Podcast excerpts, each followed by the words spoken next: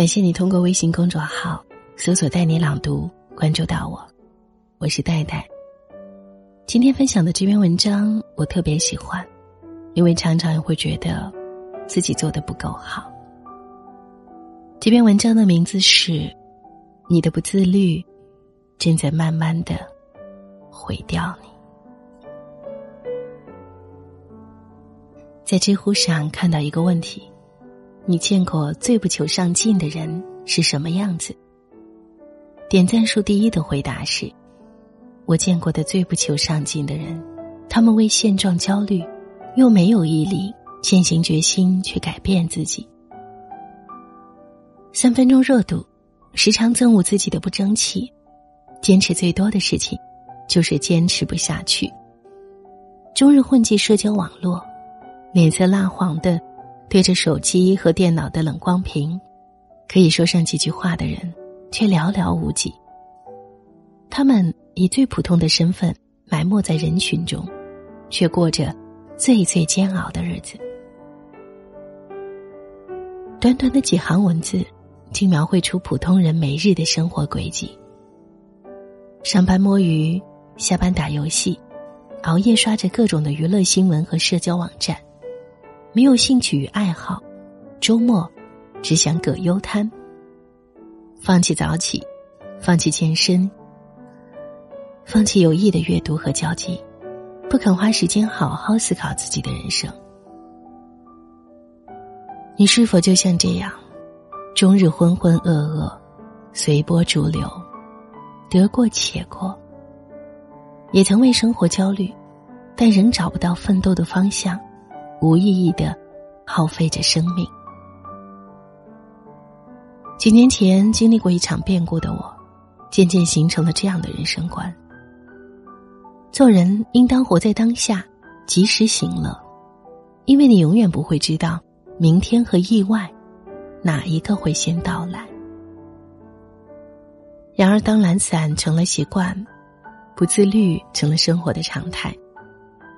却发现自己越来越痛苦。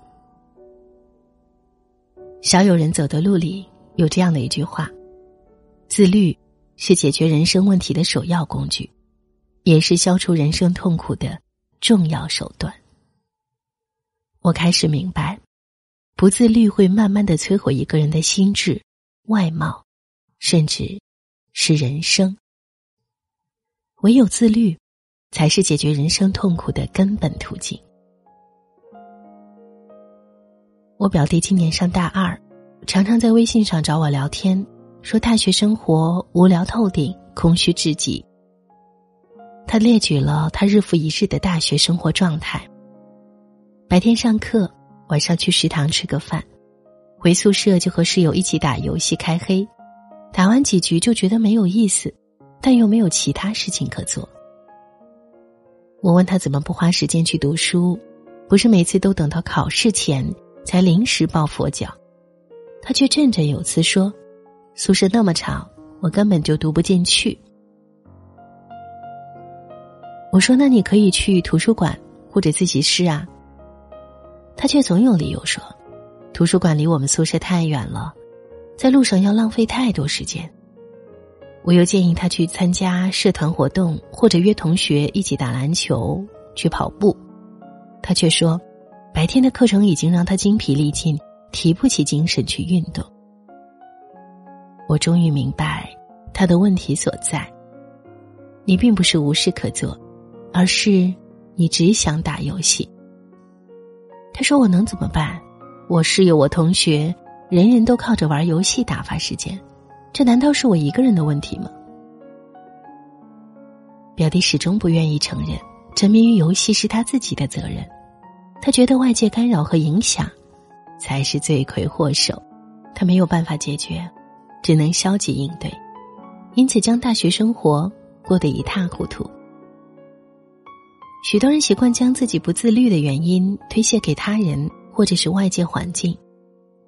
上班太累了，下班后哪有精力去读书写作，只想看无脑综艺放松一下。我的体质就是喝水都会胖。就算去健身房锻炼也没用的。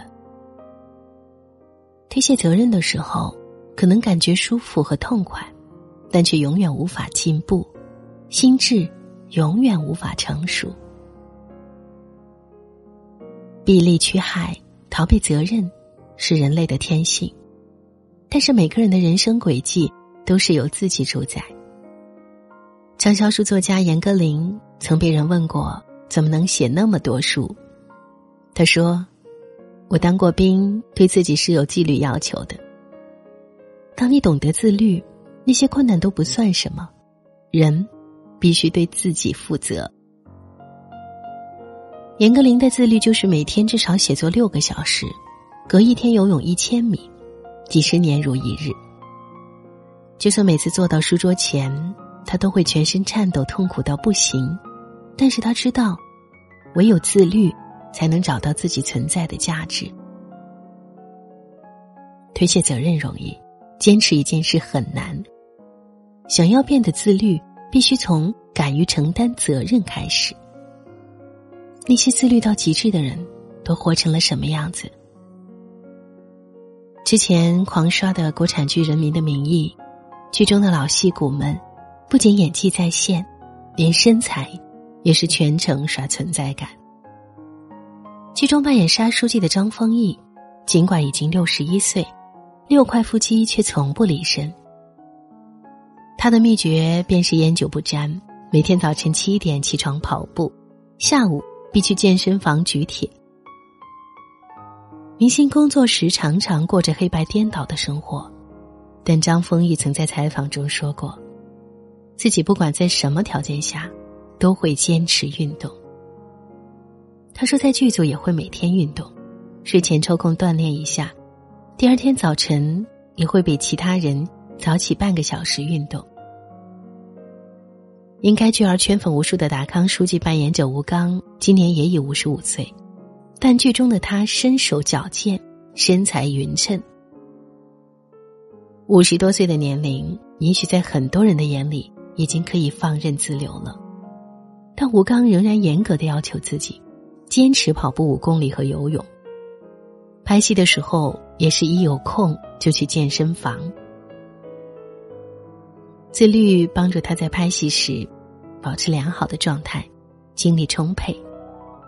反观我们身边，有多少年龄刚过三十的男人，纵欲过度无法自控，舔着啤酒肚，眼神也变得越来越浑浊。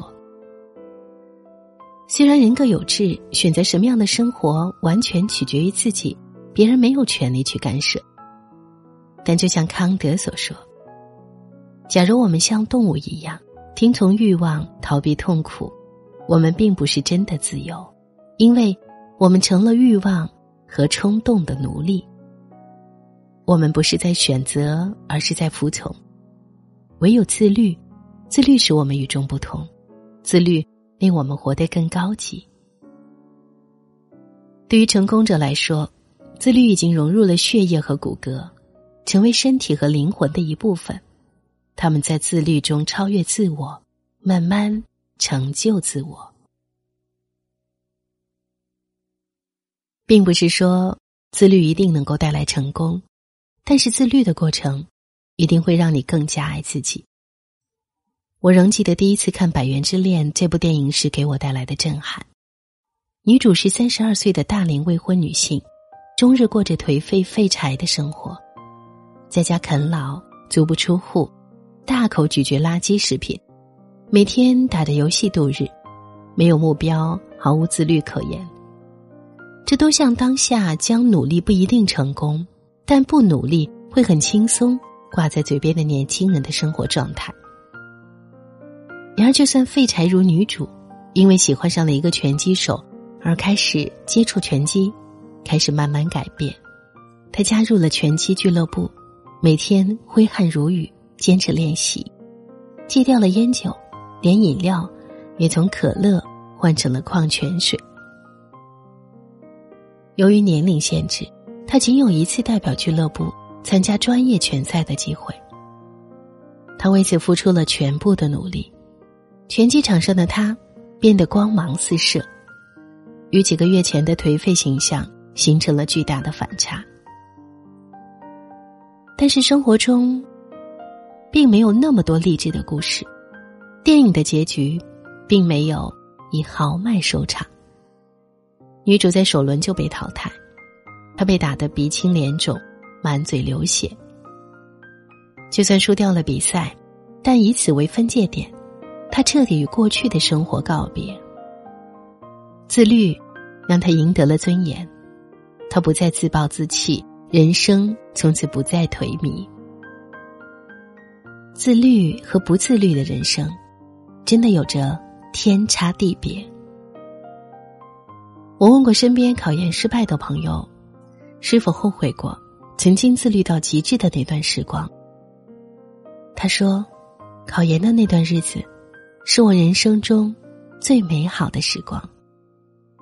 现在的我，每当遇到困难想要放弃，我都会想起自己曾经为了一个目标。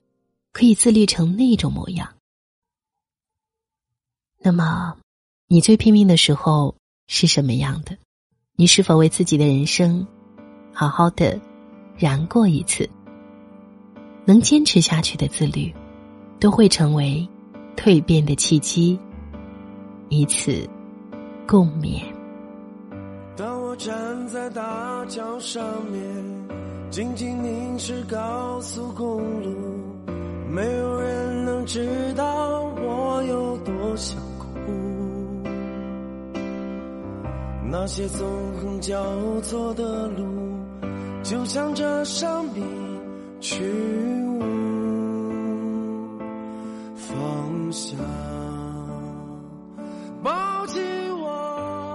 所以，从此刻开始，让我们一起共勉吧，做一个高度自律的人。我们也将会拥有更加完美的人生。我是戴戴，感谢你通过微信公众号“带你朗读”关注我，并且来收听我。听完节目，记得早些入睡，晚安，亲爱的。当我站在大江下面，默默注视这个城市，没有人能知道我。有多孤独？那些沉默伫立的楼，就像我一样寂寞。